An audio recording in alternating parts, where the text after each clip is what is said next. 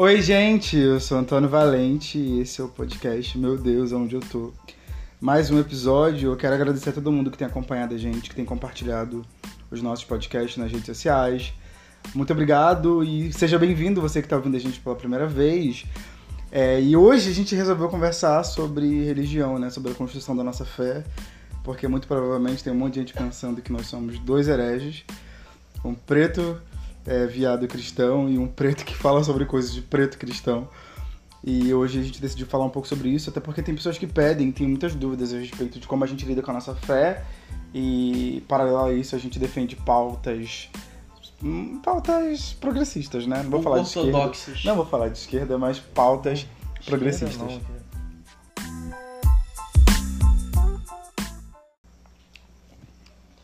é, e aí, bem, pra começar, queria perguntar, Tony, a gente é amigo há uns dois anos. Garota, você nem falou pro pessoal. Ué, gente, eu sou o João Marcos Bigon, todo mundo sabe quem sou eu. Como não? Não sabe uma outra coisa, não, uma outra coisa super importante. O João já bateu 11k no Twitter. e eu não cheguei nem a um. Parem de seguir o João Marcos e me sigam, por favor, porque eu sou mais legal do que ele. Ai, caralho. Meu Deus. Não, pode continuar me seguindo. Foda-se, Antônio. Ai!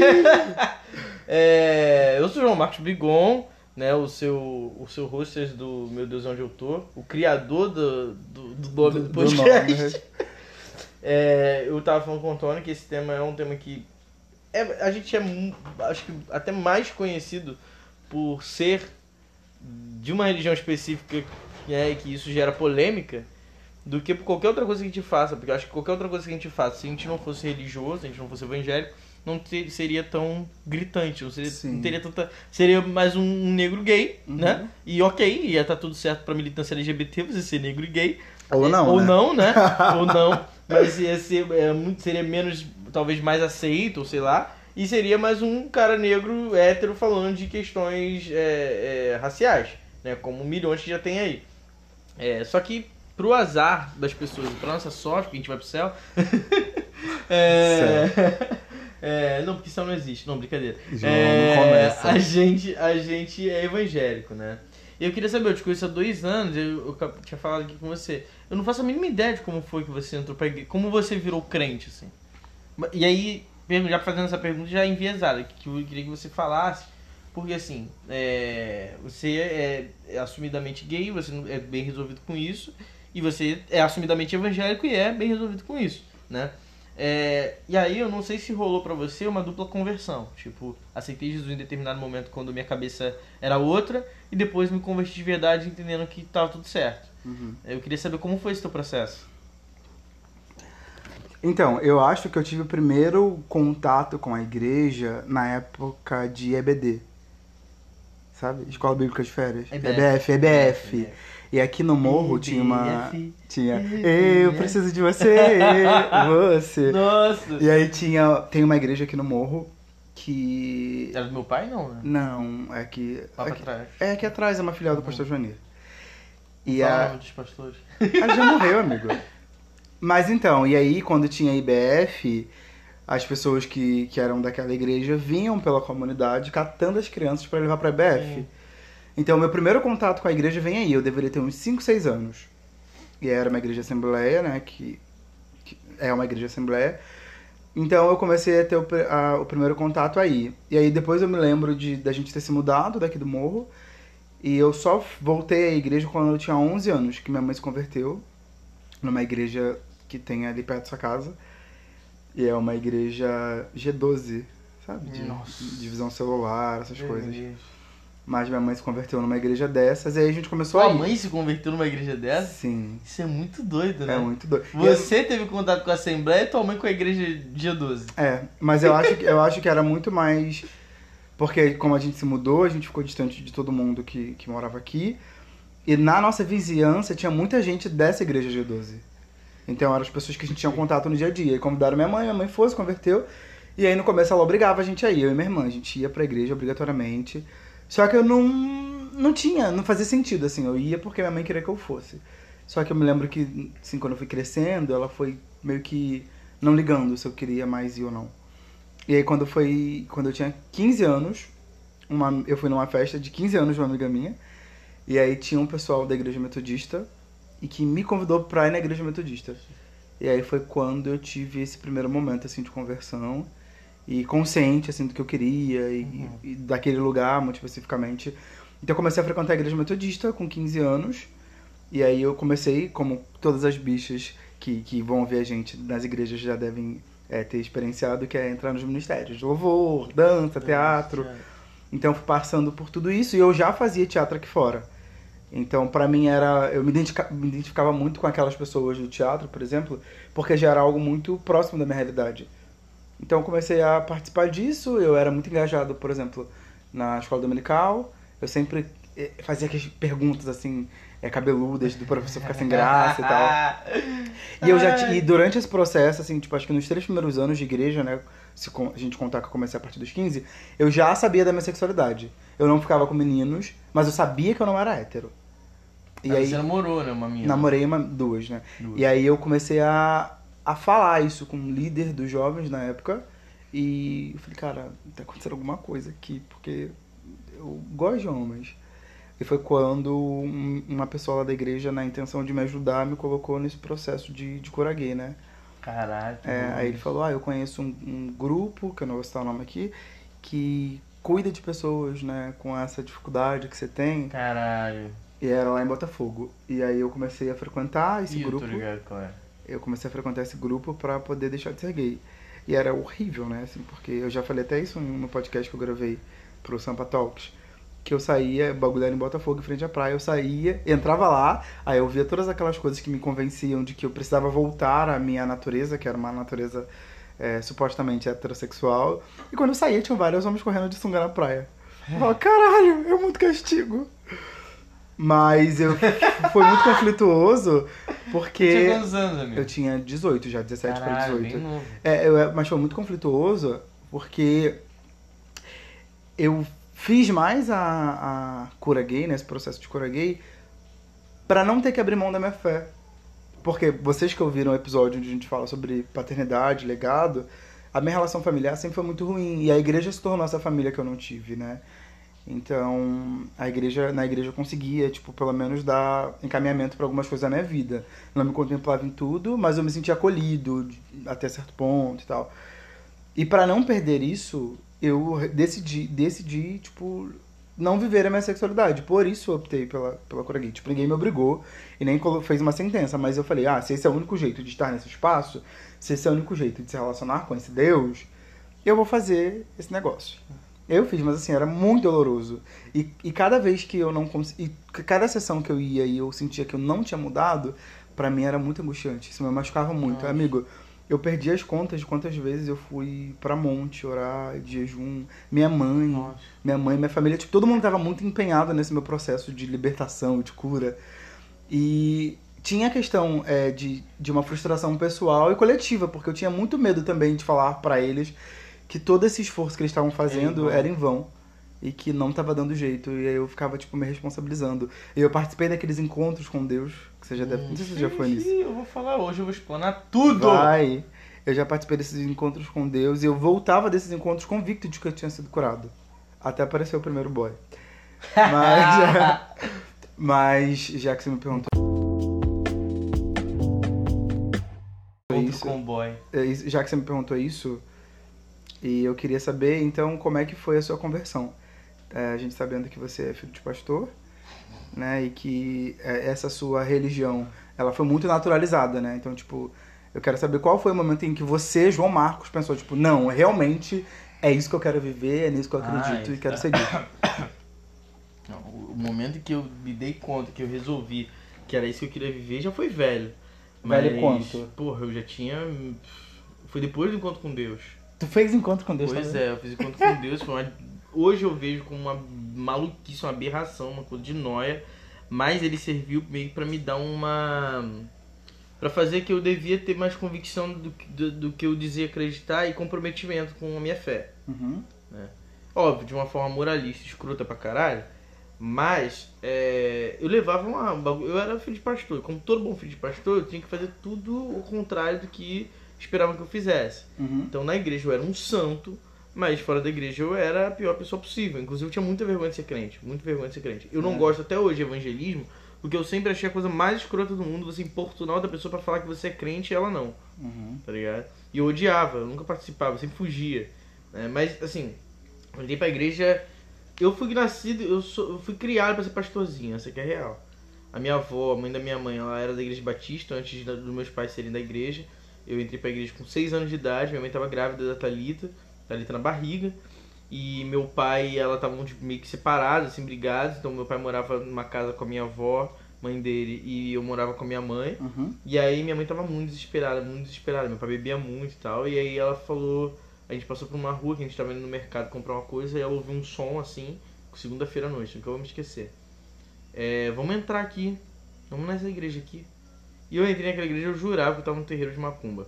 Sério. Eu jurava que eu tava no terreiro de candomblé. Era uma assembleia de fundo de, fundo de quintal. E a cena clássica de uma assembleia de fundo de quintal num culto de segunda-feira, que é o culto de- era o culto de libertação. Uhum. Isso é 1997. Então as igrejas de Assembleia de Deus, elas eram demarcadas pela identidade de ser Assembleia de Deus. A gente está falando da década de 90, na década de 90, ou você é assembleiano, ou você é batista, ou você é presbiteriano, ou você não tem como você transitar por esses dois espaços. Se você sai da Assembleia, você vai para uma outra Assembleia. Você não sai da Assembleia vai para uma outra totalmente diferente, porque parece que isso não se adequa à sua identidade. Sim. Então o assembleiano tinha orgulho de dizer, não, não, não, batista é desse jeito aí, frio. Sim, eu não sei se você. Só pra. É porque antes que eu me esqueça.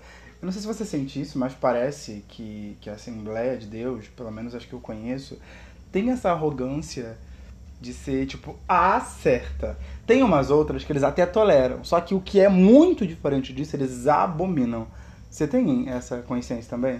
A Assembleia de Deus é muito. É, porque tem o lance do, do cargo, né, do cargo da Assembleia de Deus, é, definir a importância que você tem para com Deus. Né? Então a Assembleia de Deus já tem uma hierarquia muito estruturada. Né? Você tem auxiliar de trabalho, diácono, presbítero, evangelista, se for mulher, missionária, pastor ou pastora Uhum. né? Às vezes tem bispo, umas paradas assim, mas raramente. Então você tem uma hierarquia que é meio que uma. E aí tá muito. É auto-explicativo quando tu vê que a Assembleia de Deus é a maior parte de gente é pobre e preta. E essa igreja ela reproduz uma lógica que essas pessoas não podem ter fora da igreja. Então quando o maluco entra pra igreja, o auxiliar de tra- trabalho, ele fica na, por- na portaria, ele varre um chão, não sei o quê. A meta dele é ser promovido nesse espaço, porque nos outros espaços ele nunca é promovido, porque ele é um fudido. Infelizmente ele é um fudido, ele não é reconhecido Aham. né? Ele tem uma vida muito difícil. Então, por isso, ela, ela, ela reivindica para si uma importância entre as, entre as igrejas evangélicas, até porque ela é uma das maiores igrejas evangélicas do país. A Assembleia de Deus ainda é a maior, maior que a Universal. Porque a Assembleia de Deus ela tem uma, uma ampliação denominacional que qualquer lugar, qualquer portinha dentro de um, dentro de que é um ex-bar, que você botar Assembleia de Deus, ninguém vai vir te reivindicar, tipo assim, ah, então você me deve alguma coisa porque eu também sou Assembleia de Deus. Não. Assembleia de Deus, qualquer lugar que você abrir, botar Assembleia de Deus escrito na porta. Elas não têm uma interligação obrigatória. É, a, a metodista, por exemplo, que é a igreja que eu era, tinha. Pois Tipo, é. tava embaixo de uma hierarquia. Tipo, tinha um bispo, aí tinha, tipo, a, a- como é que eles falavam o nome daquilo? É, distrito. Então, tipo, no Isso. distrito de Caxias tem um SD que é responsável pelas igrejas. É um saco. Eu fui, eu fui expulso da Metodista, sabia disso? Mentira. Uma das igrejas que eu fui expulso. Eu era, eu era da Assembleia e fui pra, eu era vocalista convidado de uma banda da Metodista. Ok. Então eu era um cara emprestado. E aí, aos poucos, eu tava migrando de uma pra outra. Quando eu tava no meu processo de, de inserção nessa metodista e tal, indo pras EBDs e tal, pras paradas, o líder jovem falou que os meninos tinham que acabar com a banda comigo, tinham que se afastar de mim, eram meus amigos de rua, inclusive, eram meus vizinhos. Aham. Porque eu era uma influência pra eles, porque eu tava indo fazer história na faculdade, eu ia virar ateu e eu escutava a música do mundo. E aí a banda acabou e tal, enfim. Mas então, mas aí eu entrei pra igreja muito novo, assim, nessa idade. A minha avó já era da, da, da Batista, então eu fui apresentado na igreja Batista antes até de ser batizado na igreja católica. Eu participei das escolas bíblicas dominical da igreja Batista quando era pequenininho, antes de eu entrar pra Assembleia. Mas na real, eu, eu me envolvi com a igreja evangélica é, quando eu fui pra Assembleia de Deus, com meus 6, 7 anos. E aí eu, eu comecei lá, então meu primeiro contato com crianças e com atividades pra, que- era pra minha, pra minha idade, né? Foi a IBF, né? É, eu era muito envolvido, então, e eu falava muito bem, então já a partir da IBF começaram a me botar pra cantar, pra cantar não, me botaram pra pregar, então eu pregava pequenininho, usava roupinha por dentro da calça, Nossa, gravatinha, ia pregar nas igrejas, dava prêmio pras crianças que acertavam as perguntas quando eu terminava a pregação, então tipo, é, quantos irmãos tinha Davi? Né? Aí as crianças respondiam, eu dava um preminho, Nossa. né, e tal. Eu orgulho da mamãe, eu orgulho do papai. Né? Então eu fui criado assim. Isso foi a minha primeira conversão. Uma conversão quando eu era criança. A criança não faz a mínima ideia do que que é aquilo ali. Pra mim era um clube, um lugar onde eu era aceito. Porque eu não era aceito na escola, minha família, eu não era, não era- eu não brincava muito com os meninos, não tinha as brincadeiras dos meninos. E na igreja, como você não pode xingar, não pode brincar de luta, não pode fazer uma porrada de coisa, eu me senti um menino normal. Uhum. Porque lá eu, eu tava fazendo o que na real meus pais me educaram pra fazer e eu não me adequava nos outros grupos. E também tinha um lance de me dar importância, de eu pregar e tal. É, e aí eu fui ficando velho, óbvio, cheguei na adolescência, comecei a fazer um monte de merda. E, e aí eu, tipo, fazia um monte de bosta, um, um monte de bosta. Eu tava vivendo a vida de adolescente, né? Mas na cabeça evangélica da época, eu fazia um monte de bosta, escondido dos meus pais, né? Filho de pastor. Várias vezes eu fui caguetado, fui- as pessoas me espionavam, né? É, eu parei de fazer certas coisas porque falaram assim, ó, se você não parar de fazer isso, a gente vai falar pro seu pai. Né? Meus líderes de adolescente, inclusive. E aí, mandar um abraço pra eles, seus arrombados do caralho. É, e aí, quando, quando eu cheguei em determinado momento da minha vida, assim, que eu vi que a parada tava chegando num nível que dentro, em breve, meus pais descobririam, eu fui pro encontro com Deus. E aí, eu não acreditava em nada do encontro com Deus, porque o encontro com Deus era um bagulho que, pra Assembleia de Deus, era o G12. Então, na época, tinha um lance, os caras faziam um simpósio, coloca pra falar assim, ó, G12 é uma armadilha do diabo pra fuder as igrejas evangélicas e Aham. tal. E, de fato, fudeu as igrejas evangélicas, a gente viu o Descende aí. Eu participei, eu participei de um seminário na Igreja Assembleia de Deus. Pô, uma amiga minha da Assembleia me convidou, eu era da Metodista na época, para um seminário sobre, sobre igrejas e seitas. E eles, a Igreja Assembleia de Deus, tipo, afirmava que G12 era uma, era uma seita. seita. Mas quando chegou aqui no Brasil era uma seita mesmo, né? E aí as igrejas faziam um monte de parada pra combater o G12 e hoje eu entendo, tá ligado? A real, o G12 foi uma ideologia de fora implantada no... E aí, pre- presta atenção, é muito louco pensar isso. As igrejas que faziam é, palestras e, e eventos anti-G12 eram igrejas majoritariamente fundamentadas no Brasil, que era a Assembleia de Deus, que é uma, igre- uma igreja com todos os traços de brasilidade. Você tem pandeiro, os corinhos eles têm ritmo de forró, os, Uhum. nunca entendi isso, né? Não podia rock, mas os corinhos é tudo forró e- Uhum. e, samba, né? É, e aí elas estavam meio que, basicamente, falando assim, porra, esses bagulho de americano aqui no Brasil, né? Os caras falavam que as letras das músicas tinham uns bagulho meio subliminar, de água, né? Chuva e tal. E aí eu fui pro encontro meio duvidoso, assim, foi o bagulho mais bizarro, acho que em anos assim de igreja evangélica que eu já passei foi o encontro com Deus. né? os caras fazem tem um apelo muito de, de uns métodos de psicologia muito fodidos assim para deixar a cabeça da pessoa atordoada. Muita coisa pra deixar as pessoas vulneráveis. Então, o lance de apagar a luz, música. Não, isso não é método de psicologia, isso é método de manipulação. De manipulação, manipulação psicológica, eu me Uhum. coloquei errado. É, e aí os caras botam músicas específicas. Então eles falam assim, ah, você pode chorar, né? Fala um pecado seu, confessa o pecado aqui e tal, né? Seu é, você é sujo. É um, é um lance muito real de lavagem cerebral. Eu lembro que na época a pessoa falava, ah, G12 faz. é, encontro com Deus faz regressão. E de fato os caras fazem uma regressão, Sim, mano. sim. Eu lembro que eu olhava assim, eu não, não acreditava naquelas porra. E aí eu olhava assim, em volta, tava todo mundo caindo no chão, eu em pé. Eu falava, gente, levanta, por favor. Vocês estão aí há quatro horas deitados no chão. A galera de olho aberto deitado no chão, porra. Falei, porra, fosse pra vir, pra ficar deitado, eu ficava em casa, tá ligado? Eu lembro que um cara tentou expulsar demônio de mim, assim. Já tentaram muito expulsar de mim. Meteram a mão na minha nuca, apertando minha nuca, gritando na minha cara. Eu abri o olho e falei, que isso? Aí o cara ficou puto comigo. Ele desistiu, foi embora. Tá ligado? Então tinha uns apelos muito pesados. O meu G12 foi. O meu encontro com Deus foi engraçado.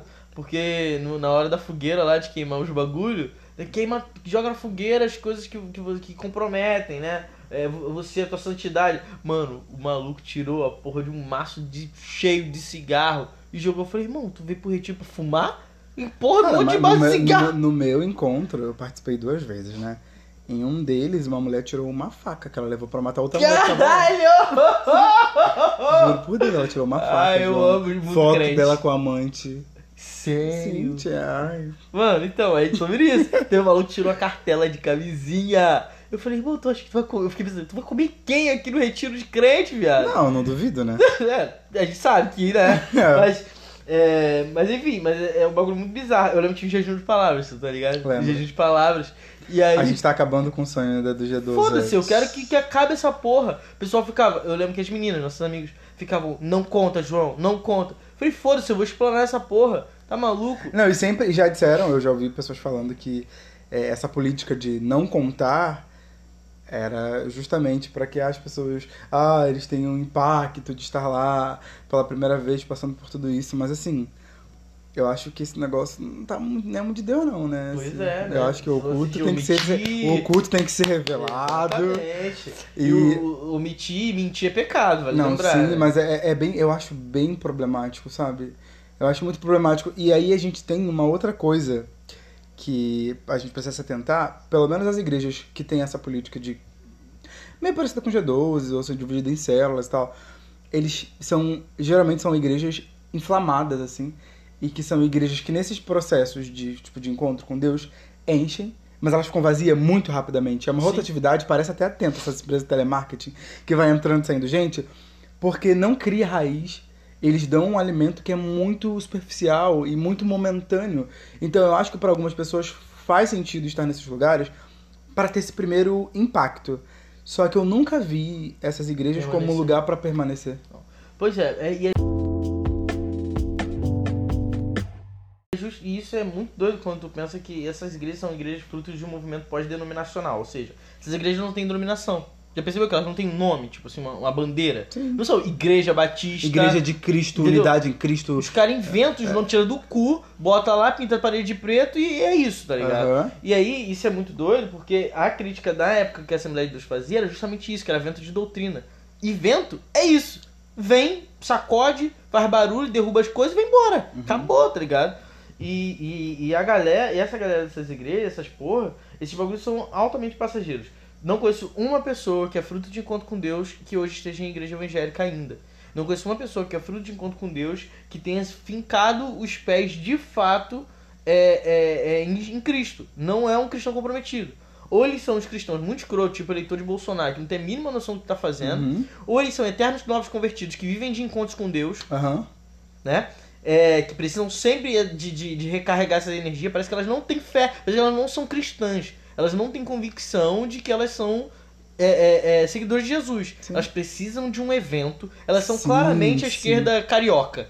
Precisa de fazer a porra de uma manifestação com o show do Caetano Veloso pra achar que tá militando Uhum. tá ligado? Então é, é, é muito isso, assim, a galera precisa ficar o tempo todo num mantra, num bagulho, tá ligado?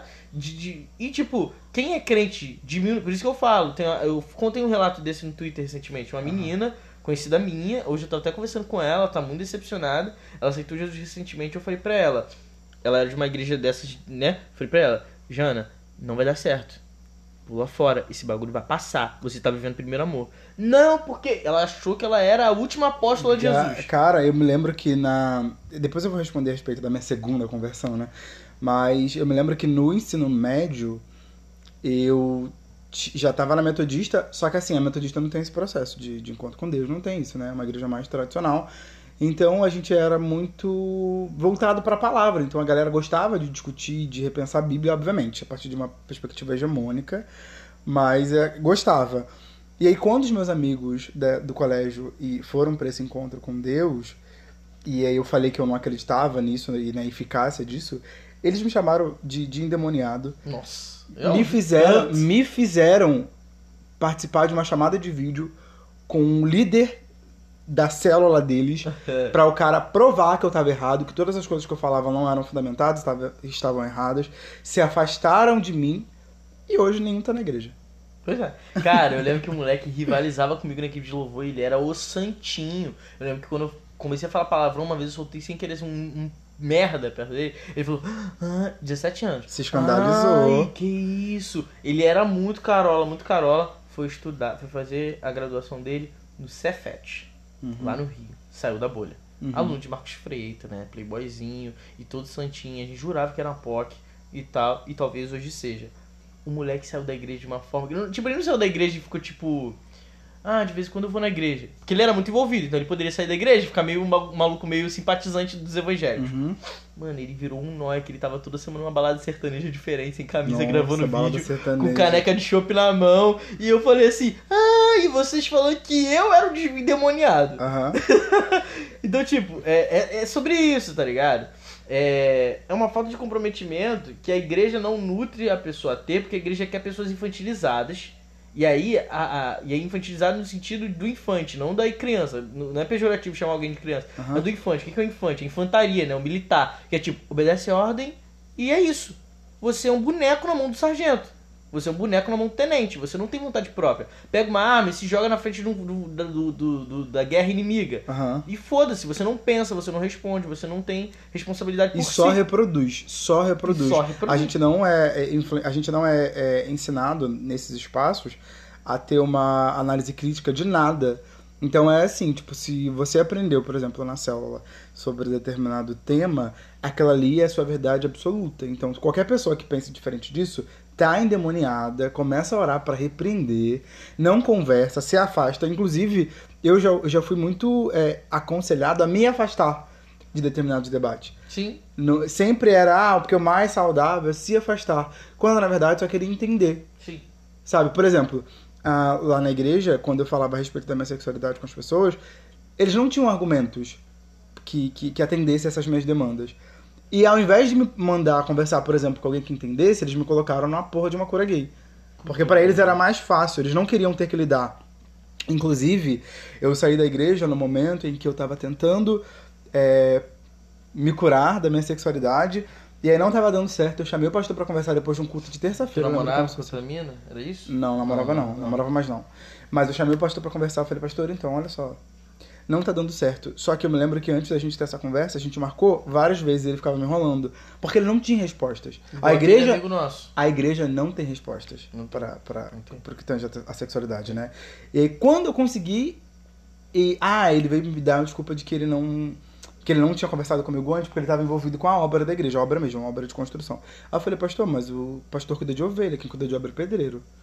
Aí ele ficou tipo, aí eu falei, como é que é? Já tô fazendo esse bagulho há três anos e não tô vendo melhora. Eu tô me sentindo muito mal. Ele falou, olha, então, Antônio, é, eu acho que você pode. Eu quero te falar que você tá livre pra procurar um lugar que você se sinta mais confortável. Caralho, Eu fui mandaram a mesma pra mim. Eu fui expulso nesse Mandaram, momento da igreja, sim. assim, tipo, não, a gente não sabe o que fazer, mas aqui também não vai, não vai rolar. Inclusive, nesse, nesse dia da conversa, ele me falou que já tava ficando desconfortável pra ele, porque muitas pessoas, e, e a igreja metodista tem muito essa lance do tradicionalismo, então tem muitas pessoas que, tipo, que tá lá na quarta geração já de metodismo e tal. Sim. Ai, as irmãs mais velhas têm reclamado de você lá na frente, cantando, atuando. Caralho. E eu não sei que respostas eu dou, mas eu acho que ele falou isso meio no intuito de que, ah, eu não sou homofóbico. Porque eu vou contra o que a igreja pede, a clã, tinha, a igreja tem a clã, né? Uhum. Do que a clã da igreja pede, porque por eles você já não estaria mais lá na frente. Por eles você já não teria, já não teria mais um cargo de responsabilidade. Mas eu me oponho a eles para poder te preservar. E aí foi nesse momento que eu saí da igreja com 18 para 19 anos. E aí depois vem essa lance da segunda conversão. É, eu, eu. E aí eu, te, eu no encontro com Deus tentei, né? Me, me refazer com a igreja e tal. Mas vários bagulhos sempre me incomodaram. Sempre fui questionador, até porque eu era filho de pastor e meu castigo, eu nunca apanhei, né? O meu castigo era ler a Bíblia. Nossa. Olha que bizarro, né? Que sem sentido, mas que pra mim hoje foi hoje eu vejo que foi muito bom, porque a leitura, né, era um bagulho e aí incentivado por ser também uma leitura que era supostamente santa, né? Uhum. É, me fez muito bem, porque eu só caí no curso de história, eu, eu costumo dizer sempre, eu já digo isso há bastante tempo. Eu só caí na graduação em história porque eu fui crente. Uhum. Se eu não tivesse, se a igreja não tivesse deixado de me responder tanta coisa, eu não tinha ido pra faculdade de história tentar entender Uhum. tá ligado? E aí eu nu- nunca tive crise de fé, uma coisa que as pessoas sempre perguntam na faculdade de história, e aí na faculdade de história eu me converti de verdade. Ah. Eu me converti de verdade descobrindo o que é ser cristão. Porque quando você é cristão, no meio de um monte de cristão, você não é cristão. Uhum. Você é mais um cara, você é uma ovelha no meio do rebanho. Tá ligado? É o lance de ser sal e ser luz, tá ligado? Ah, luz ilumina, o sal tempera. Mas porra, sal com sal não tempera porra nenhuma. E luz com luz não ilumina nada, porque tá tudo um ofuscando, tá ligado? E aí eu fui pra um ambiente onde ninguém se dizia cristão. Onde todo mundo era majoritariamente ateu ou de outras religiões. Uhum. E aí eu descobri o que, que, o que, que eu queria de verdade. Resolvi levar minha fé de verdade. E as pessoas viraram pra mim e falavam assim, pô, tu é diferente. Eu nunca falei. Nunca cheguei pra ninguém me identificando como cristão, tá ligado? Uhum. Na faculdade de História. Em quatro anos e meio, eu nunca me identifiquei para ninguém que eu era cristão, até a pessoa perguntar. E aí eu tenho um amigo que até hoje, até um amigo, o moleque que tava no, no, no bar, o, Uhum. Daniel. É, ele. Ele era militante ateu. Militante ateu. Militante ateu. Ele Pra é ex-evangélico. Ele é ex-evangélico. E aí ele. A família dele toda evangélica, ele é maconheiro, a irmã lésbica, os pais faziam um inferno na vida dos dois. E aí, por esse motivo e por várias outras coisas, ele era muito inteligente, ele caiu pro extremo oposto. Ele queria convencer as pessoas que o ateísmo era a única saída. Nossa, isso é muito louco. Muito louco. É, porque para mim não faz sentido, porque eu acho que assim como eu, você também é bem racional. E eu não vejo um motivo para você de você tipo estudar e se empenhar para provar que uma coisa que você não acredita não existe. Pois é, mas eu tô falando de 2012. Em 2012 Mas hoje é- existia uma página assim. chamada Atea. Não sei se tu conheceu. Não, não conheci. Até era uma página de Facebook gigantesca que era basicamente de ateus que ficavam na internet perturbando crentes e tentando convencer crentes de que eles eram burros.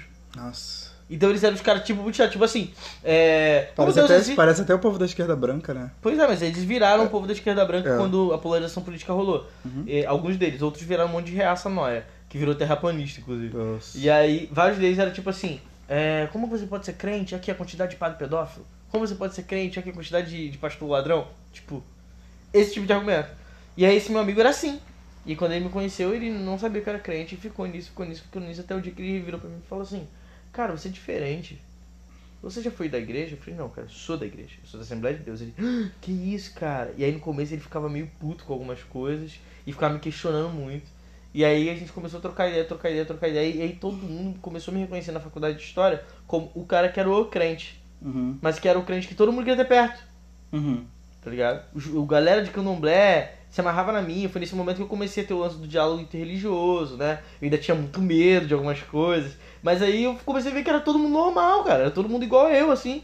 A galera ia sexta-feira, tinha as paradas deles, eles tinham as paradas deles como eu tinha as minhas, e cada um. E tava tudo certo. E eu não ficava querendo evangelizar ninguém no bagulho. Ninguém.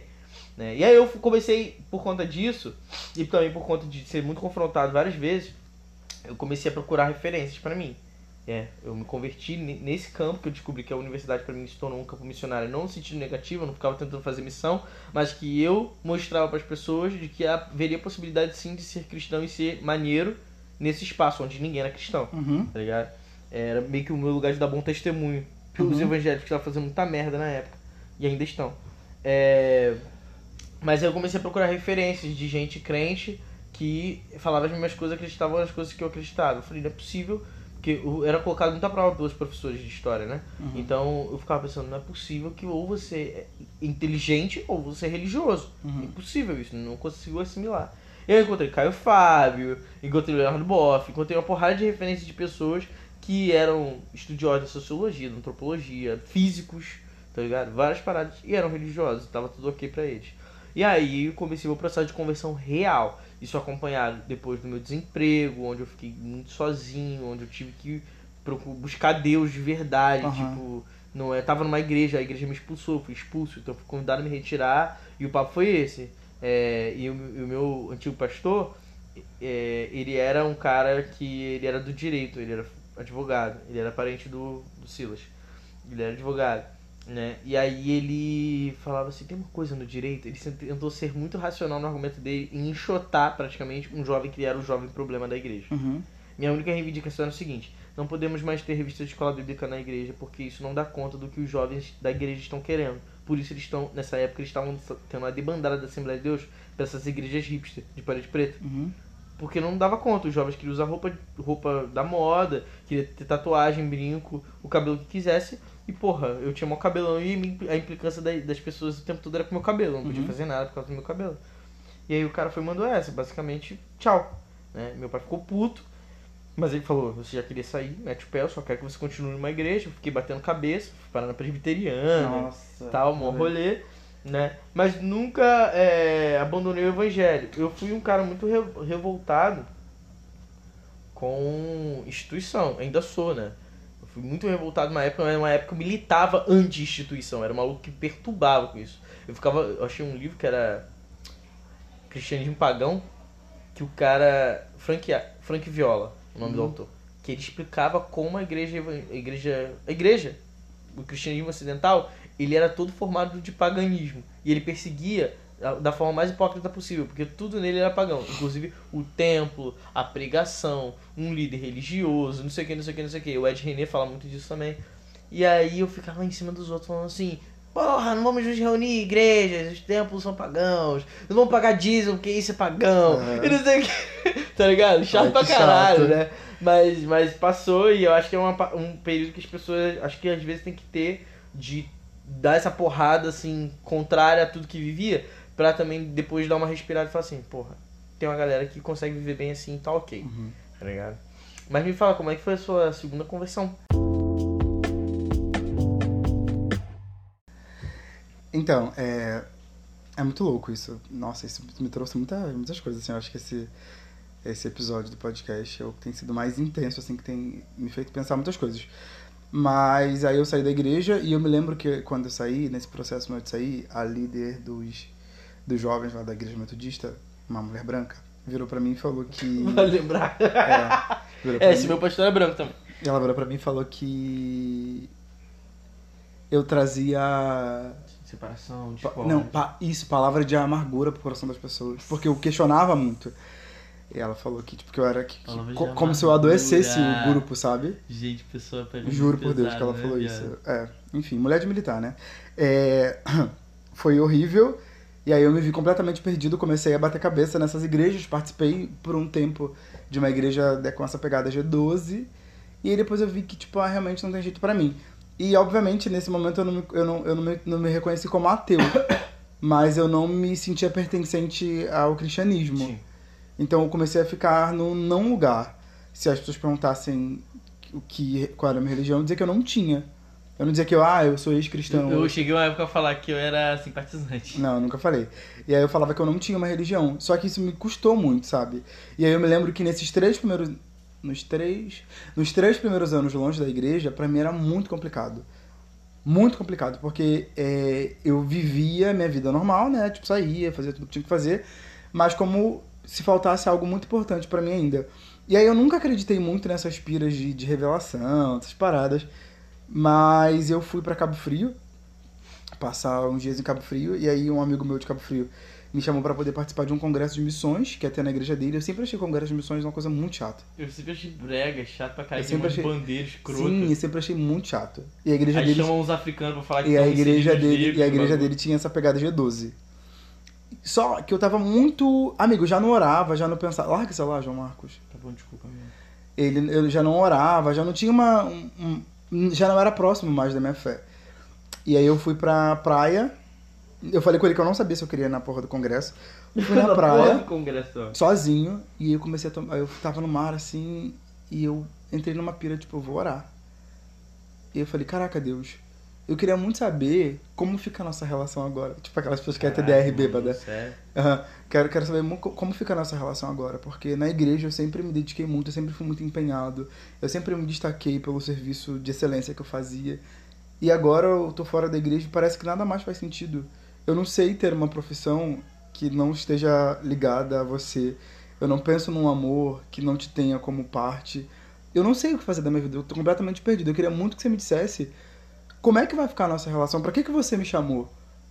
Caralho, jogou Deus contra a parede. Joguei. Ou Jó. E aí, tomei uma cerveja. Aí ele virou e falou assim: Não. Foi você que viu o Leviatã ser criado, o céu Sim, ser não. criado. Foi- mas eu fui, foi, bem nesse, foi bem nessa pegada, assim. Era uma oração de revolta, tá ligado? Não era uma, uma oração fofinha, não. Era uma oração de revolta. Caralho. Tipo, porra, eu tô três anos fora da igreja, nada mais faz sentido. Eu vou ficar assim até quando? Eu não consigo me encaixar em lugar nenhum. Esses momentos são os mais intensos Sim, tipo, fé, né? todo mundo diz que você, que você odeia homossexuais. Eu não sei o que fazer, eu quero viver os meus amores, mas eu não consigo viver esses amores sem culpa. Caralho. E eu só quero ser uma pessoa normal. E eu fui pra igreja. Tomei uma cerveja e fui pra igreja. Chapa mesmo! Não, tava não, tava bêbado não. E porque eu não bebia como eu bebo hoje, né? Aqueles assumindo que é alcoólatra. E aí quando eu cheguei na igreja, amigo, era uma igreja gigantesca. Tipo, papo de dois mil membros, assim. Uma igreja muito grande. E eu sentei lá atrás. E a, pre... e a pregação era de uma mulher inglesa. O nome dela é Trina Simpson. Uma missionária. Simpson, se eu estiver ouvindo a gente, patrocina nós. Ela veio da Inglaterra e tal para poder pregar. E aí ela pregando sobre missões. Uma pregação muito legal. Muito legal. E eu sentado lá atrás. E aí acabou, aí tem aquele momento tipo de oração e aí ela falou assim: "Antes de encerrar, eu preciso falar uma coisa. Deus está me incomodando muito porque tem uma pessoa aqui hoje que orou a Deus perguntando a respeito do seu chamado, a respeito da sua oração. Jeová! Sim. E, e Deus quer te responder. E eu pensei, ah não, ela tá de sacanagem. Vem aqui na frente, você que tem questionado a Deus sobre a sua vida. Aí foram 30 pessoas. Toda a igreja toda, João. E eu não fui. Porque eu falei, se ele quiser falar comigo, ele que vem aqui. A mulher desceu do púlpito. Mentira, viado. Juro! Sério? A mulher desceu do púlpito e Mentira! foi vir. Eu falou, não, Deus não, Deus não te E ela falava línguas estranhas ou falava inglês e línguas estranhas? Falava só inglês. É uma língua estranha. E aí ela chegou em mim, botou a mão no meu ombro e falou, tudo bem? Aí eu, ai, Jesus. Ela falou em bem." português? Não, a intérprete veio junto com Ah, ela. sim. Ela falou, tudo bem? Ficou tipo ela orando de um lado e a intérprete do outro. Jesus. E aí ela veio e falou, tudo bem? Eu falei, tudo bem. Ela, qual é o seu nome? Eu falei, meu nome é Antônio e tal. Ela falou, é, Deus pediu pra eu te falar algumas coisas, mas antes eu podia orar com você? Eu falei, pode sim. E ela começou a orar, a orar, do nada ela começou a rir.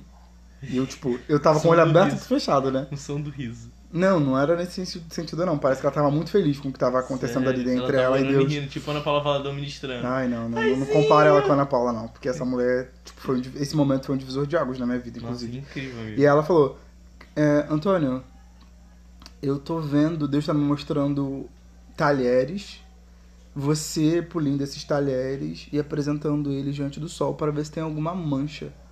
Eu fiquei tipo. Ela pediu assim pra eu esperar e orou de novo.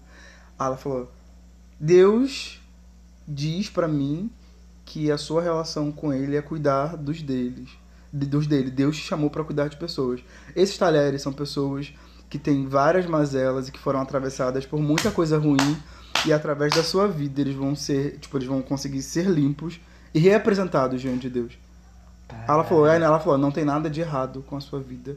E o, o propósito que ele tinha pra você não acabou Não era uma da igreja inclusiva? Não, não, era. Era uma igreja. A mulher nem era brasileira. Ela falou, e o Ah, propósito então. dele com você não acabou quando você saiu da igreja. Olha e voltou. isso. E ac- acabou comigo. Mas logo em seguida eu comecei o namoro, que depois virou um casamento. Viado, por isso que tu não deixou de ser crente, né? É, é porque foi uma experiência assim, é, se a gente pode chamar de uma experiência Sobrenatural, sobrenatural, né, Porra. que eu nunca tinha tido. Na igreja Eu nunca metodista. tive. na, nunca igreja, na igreja tive. metodista ninguém nem fala a língua direito, né? Você sabe como é que é. Pois é. E aí eu fiquei tipo, caralho, não tem como mais desacreditar nesse Deus. É, foda. Mas eu não sabia o que fazer. E aí eu fui, me casei, logo em seguida. E aí eu comecei a ter um hábito de, de leitura da palavra, de oração, mesmo sem ir a uma igreja. E eu fiquei assim durante todo o meu processo, é, durante todo o tempo que eu estive com esse cara que eu casei. Só que no final, assim como no seu desemprego, eu fiquei desesperado. Eu falei, cara, eu não tenho mais nada. A única coisa que eu posso me agarrar é a Deus. E eu comecei a desenvolver mais essa fé, trabalhar mais essa fé. Foi quando eu conheci o Evangélicos pela Diversidade. E foi dando sentido e respostas para questões que eu já Tu tinha muito bem tempo. recente, né? É, Três muito. anos, quatro dois anos. do- três anos, Três anos. anos, já. Hum, E aí eu conheci as meninas e tal, e foi- as coisas foram, foram começando a fazer sentido pra mim logo em seguida. Mas é, eu, eu acho que meu processo, de, meu, meu segundo processo de conversão vem a partir disso, a partir desse encontro que eu tive com a Trina, e ela falou todas essas coisas. Eu falei, realmente, não tem como ficar, tipo, distante desse Deus. Obviamente, depois disso, eu fui aprendendo muitas coisas a respeito da minha espiritualidade, a respeito de ancestralidade. E aí hoje eu consigo olhar é, para minha fé como algo mais, para minha religião como algo mais cultural mesmo. Eu fiquei um tempo sem, muito tempo sem igreja, sem sem ir à igreja também. E hoje eu tenho caminhado assim, acho que ainda ah, de uma maneira mais vagar, mas eu tenho caminhado muito para isso. Mas uma coisa que me deixa muito mal nisso tudo é que mesmo hoje tendo contato com pessoas que são de igrejas progressistas, são pessoas antenadas e é, é, que tem que tem um, que tem um, um discurso muito bem fundamentado a respeito de, de vida e a respeito de Bíblia eu ainda acho completamente elitista e isso pra mim é um problema sabe porque por exemplo é, parece que todo mundo que é crente tem e, e, e para ser respeitado tem que saber muito sobre a Bíblia tem que saber muito sobre teologia inclusive a gente vê um monte de gente que não estuda teologia se metendo nessa Teus amigos. se metendo nessa seara porque eles querem disputar essa narrativa. Só que aí a gente não pode desconsiderar uma outra coisa super importante da minha existência, que eu sou um cara preto e que mora na favela e que cresci é, próximo de pessoas que têm a mesma realidade. E eu não conheço nenhuma pessoa, por exemplo, aqui no morro, acho que é amigo, sem sacanagem, acho que 80% desse morro é crente. E eu não conheço 80, eu não conheço pessoas que, que sejam tão Teólogos. teólogos. E não é uma preocupação deles. Não é? E pessoas não, têm. e não é uma preocupação minha. Sabe, por exemplo, é, eu faço parte de um. Nesse grupo de evangélicos que eu te falei que eu faço parte, né? A gente tem um grupo de WhatsApp, onde se você falar sobre racismo, ninguém interage, assim, é algo que, que morre, é um assunto que morre. Mas vem falar sobre calvinismo, sobre qualquer coisa muito de crente. Fica um monte de gente, tipo, querendo mostrar quem sabe mais. É uma conversa muito Aham. intensa, é muito calorosa. Nossa. Todo mundo tem um ponto de vista. E aí parece que só tem, que só é validado como cristão quem é um teólogo. E aí, leia-se quem é de igreja histórica. Porque galera de periferia de Assembleia de Deus não tem esse debate. Mas é por isso que a galera de, de, de periferia, de igreja Assembleia de Deus, é visto como burro Pois é. pela maioria das pessoas. Porque eles não entendem que tem um recorte, um recorte de classe e raça, raça. quando a gente fala sobre isso. Sim. Eles não têm essa preocupação. Eles esperam, por exemplo, ah, já que eu, Antônio, sou um cara ativista e que consegui algum acesso a determinados lugares, saiba tanto quanto eles que vieram de igrejas históricas sabem. E é ridículo. E eles partem sempre, o discurso dessas pessoas sempre é de um ponto de, de vista de alguém que, que, que sabe muito. Eles não consideram que, que a maioria, já que você diz, por exemplo, que, é, que a Igreja Assembleia ainda é a maior igreja que tem no Brasil, eles não entendem que a maioria não sabe o que eles sabem. E aí, se, ele, se você não sabe, você é burro. Pois E é. tu sabe que a galera de esquerda, e principalmente a esquerda branca, não tem a menor paciência pra ensinar. Sim. Eles não têm a menor paciência Eu vou pra. te dizer mais, amigo. Eles não têm paciência pra ensinar porque eles não sabem porra nenhuma. Eles são fracos, amigo. Eles rep- Você nunca reparou que os discursos são os mesmos. Eles falam as mesmas coisas. E aí te digo mais, da nosso, do nosso gueto de crente progressista, eles são basicamente a, a- a reprodução da esquerda, só que num ambiente religioso, evangélico. E o que eles fazem? Eles repetem as mesmas ladainhas, as mesmas porras. Os caras ficam, ah, porque Jesus era um revolucionário, um favelado, da puta que pariu. Não é! É fácil falar essa porra porque isso é um discurso pronto que nem ele sabe explicar. Não tinha favela em Nazaré, porra. Tá ligado? Jesus não queria ser revolucionário, Jesus era um porra, um porra de um judeu, um carpinteiro. A gente entende como revolução porque tá todo mundo querendo fazer essa porra virar um Jesus virar o calma, o porra, o Che Guevara da Galileia. E Aham. não vai acontecer, irmão. As, as pessoas comuns não enxergam Jesus como revolucionário, enxergam Jesus como Deus. Elas querem ser salvas dessa vida fudida, elas não querem uma luta de classe. Elas não querem Jesus com um fuzil na mão botando banqueiro pra correr. Tá ligado? Elas querem ser o banqueiro. Sim, elas querem ser o banqueiro. E tipo, aí hoje. Hoje eu tenho estudado outras coisas que também me atravessam. E a teologia, me desculpa, não é a primeira coisa que eu penso em estudar pra dar segmento à minha vida. Sim, porra. e aí Sabe? você, mas parece que você só é validado enquanto crente descolado se você tiver Já. esse mesmo discurso. Isso é um saco. É muito pesado porque você sai de, por exemplo, eu passei por todos esses traumas dentro da igreja, da minha existência nesse espaço, pra hoje ter que ficar lidando com pessoas de esquerda querendo que eu dê respostas que eu não tô afim de dar. Eu não tô afim de estudar teologia, eu tenho outras demandas, eu tenho outras preocupações. Porque, amigo, sério, pra mim não faz sentido ter acesso a essas informações se nenhum dos meus tiver. Pra mim não faz sentido ser, é, ser um teólogo que não consegue dialogar com a minha mãe, que é da Assembleia de Deus hoje. Pra mim não faz sentido servir a um Deus que dá respostas pra pautas de esquerdas, só que não dá é, respostas pra- pras minhas tias que vê os filhos sendo presos e morrendo com 17 anos. Pra mim não faz sentido isso. E vai explicar isso pra eles, não dá. Então eu fico muito decepcionado e também um pouco receoso de me envolver tanto com a igreja, com a teologia, por conta dessas coisas. E aí, por exemplo, eu fiquei. Eu tava até conversando isso com as meninas, quando a galera começa a me seguir, porque você me indica, porque a Camila me indica, porque o, o Jackson me indica, porque eu não vou falar sobre as coisas que vocês falam. E não é porque eu não sei, é porque eu não quero saber. E eu não quero saber porque eu tenho outras necessidades, eu tenho outras demandas que eu considero no momento mais importante. Se um dia eu tiver que estudar a teologia negra e virar um mini Ronilson da vida, eu vou fazer. Só que hoje eu tenho necessidade de vida, cara. Porque você pensa, ah, a cada 23 horas uma pessoa LGBT é morta só por ser LGBT. Mas a cada 23 minutos uma pessoa negra morre só por ser negro. Então eu tenho chance de morrer duas vezes nesse mesmo dia. Eu vou me preocupar com teologia? Um debate, né? Um debate A teológico? questão também é que tá. E essa porra, cara, como a galera não entende isso. E a galera não entende, e a gente sabe por quê. E aí vamos lá, a gente tem que dar nome aos bois. Né? Eu vou dar nome aos bois porque eu sou cancelado do bagulho. Essa porra é encabeçada pra porra de maluco branco, com grana. E aí, o Ariovaldo Ramos teve que ouvir isso da minha boca. Uhum. Quando eu vou ele até se fumar deu- um cigarro. Quando ele se deu conta. O evangélico fuma cigarro, é ótimo. Transformamos, inclusive. Quando ele se deu conta de que é, o Missão na Íntegra, o movimento que ele criou, que era um movimento para revolucionar a igreja evangélica no país, que era para combater a teologia da prosperidade, Aham. ele não deu conta porque os caras passaram a ser a porra de um monte de burguês, professor de de curso de teologia de igreja histórica, sentado, dialogando o sexo dos anjos, debatendo o sexo dos anjos, o bagulho acabou, irmão. Porque o- os caras deram golpe com o apoio da igreja evangélica, a missão da íntegra não surtiu efeito nenhum na igreja evangélica. E eles se deram conta disso quando o- os caras deram golpe e tiraram a Dilma. Hum. Porque a igreja evangélica apoiou essa porra. Entendeu? Por quê? Porque os caras viram e falam assim: ah, é, eles vão botar coisas na escola que corrompem a sua lógica de estrutura família básica. E as pessoas só querem ter a porra de uma família. Aham. Elas não conhecem outro modelo de família. Fica desesperado. Caralho, vou votar no maluco que vai salvar minha família. Vai deixar aqui papai e mamãe, um homenzinho pra me defender de, de, de- da violência, uma mamãe aqui pra cuidar de mim e me dar um colo, e um filhinho perfeito, entendeu? As pessoas querem essa porra. E aí ficou do outro lado do nosso bonde, falou assim, ah não, porque fazendo análise teológica profunda de uns bagulho sobre de, que a galera não quer saber. Pe- respondendo pergunta que não tá sendo feita. Uhum. E quem são essas pessoas? São os caras brancos de esquerda, que são crentes também, Uhum.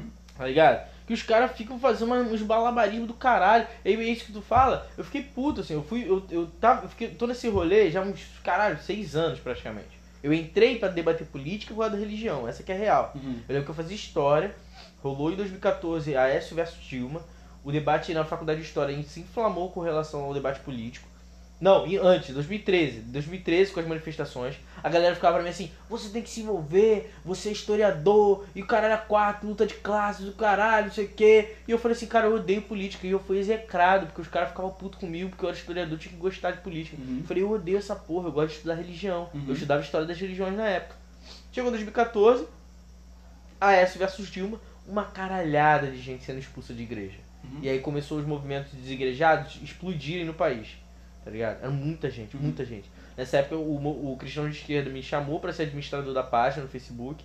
Já tinha 21 mil pessoas, eram pouquíssimas pessoas que falavam disso, era só a gente. Tinha um- uns outros caras lá, tipo, desigrejados, umas páginas assim, movimento mosaico. E aí, cara, a gente recebeu um monte de filho de pastor que era gay, filha de pastor que era feminista, falando com a gente, ó, fui expulsa de casa, fui expulsa da igreja, tiraram minha célula, eu era líder de jovens, me tiraram e tal. E aí eu comecei a falar, caralho, comecei a me dar conta de que é, falar de religião também era fundamentalmente político nesse momento. Uhum. E aí eu comecei a me envolver com política. E fiquei, e fiquei, e fiquei, e fiquei, até chegar a maluquice de achar que todas aquelas, aquelas é, revelações que as mulheres na Assembleia de Deus faziam pra mim de que eu ia virar pastor, eu tinha que fazer virar mesmo. Aham. E aí saí, terminei a faculdade de História e comecei uma pós em Ciência da Religião, tá ligado? Eu queria fazer na melhor universidade de Ciência da Religião do, do, do- Rio de Janeiro, que era ou a PUC ou o Mosteiro de São Bento. Fui pro Mosteiro de São Bento. Só tinha é, racista naquela porra, eu queria trabalhar raça, porque eu comecei a enviesar o debate de raça nessa época. E os caras eram uns escrotos comigo, tinha nem disciplina pra mim. Uhum. Eu falei, não vou continuar com essa porra. Não tinha grana também, pulei fora, tava desempregado.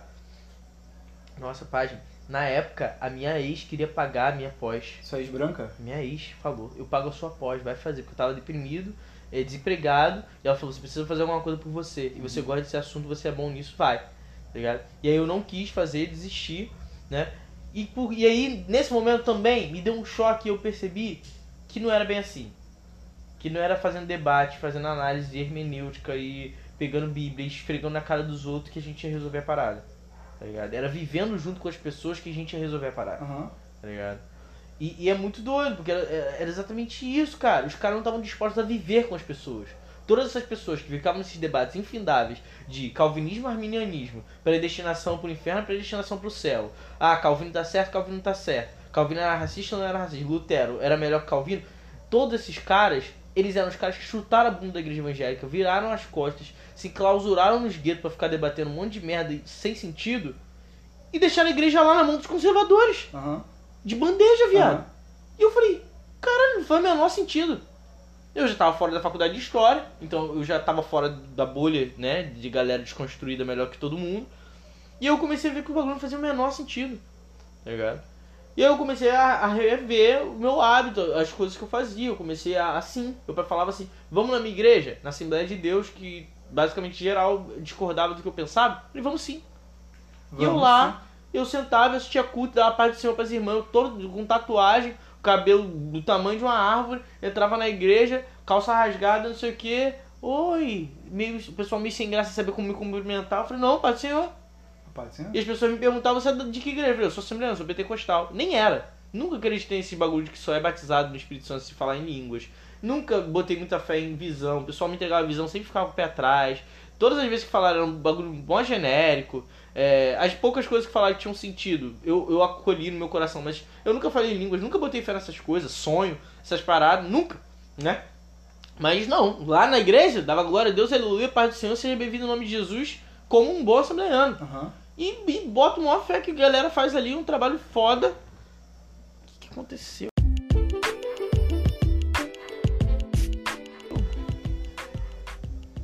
Vai. É 60 minutos o tempo máximo. Caralho, a gente estourou. Enfim, é isso. Vai lá, termina e a gente. Então, a gente tem um tempo aqui pelo aplicativo de 60 minutos. A gente vai continuar esse papo no próximo podcast. Obrigado a vocês que ouviram até aqui. É o nosso maior podcast. A gente nunca falou tanto, mas a gente ainda tem muito pra falar. Então você sabe já, segunda-feira eu libero os episódios do podcast. Na segunda-feira que vem vai ter a continuação desse bate-papo.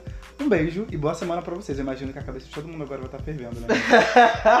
mas a gente vai falar um Um pouco mais monte sobre isso. desviado agora. Ai, que seja. Um beijo, tchau.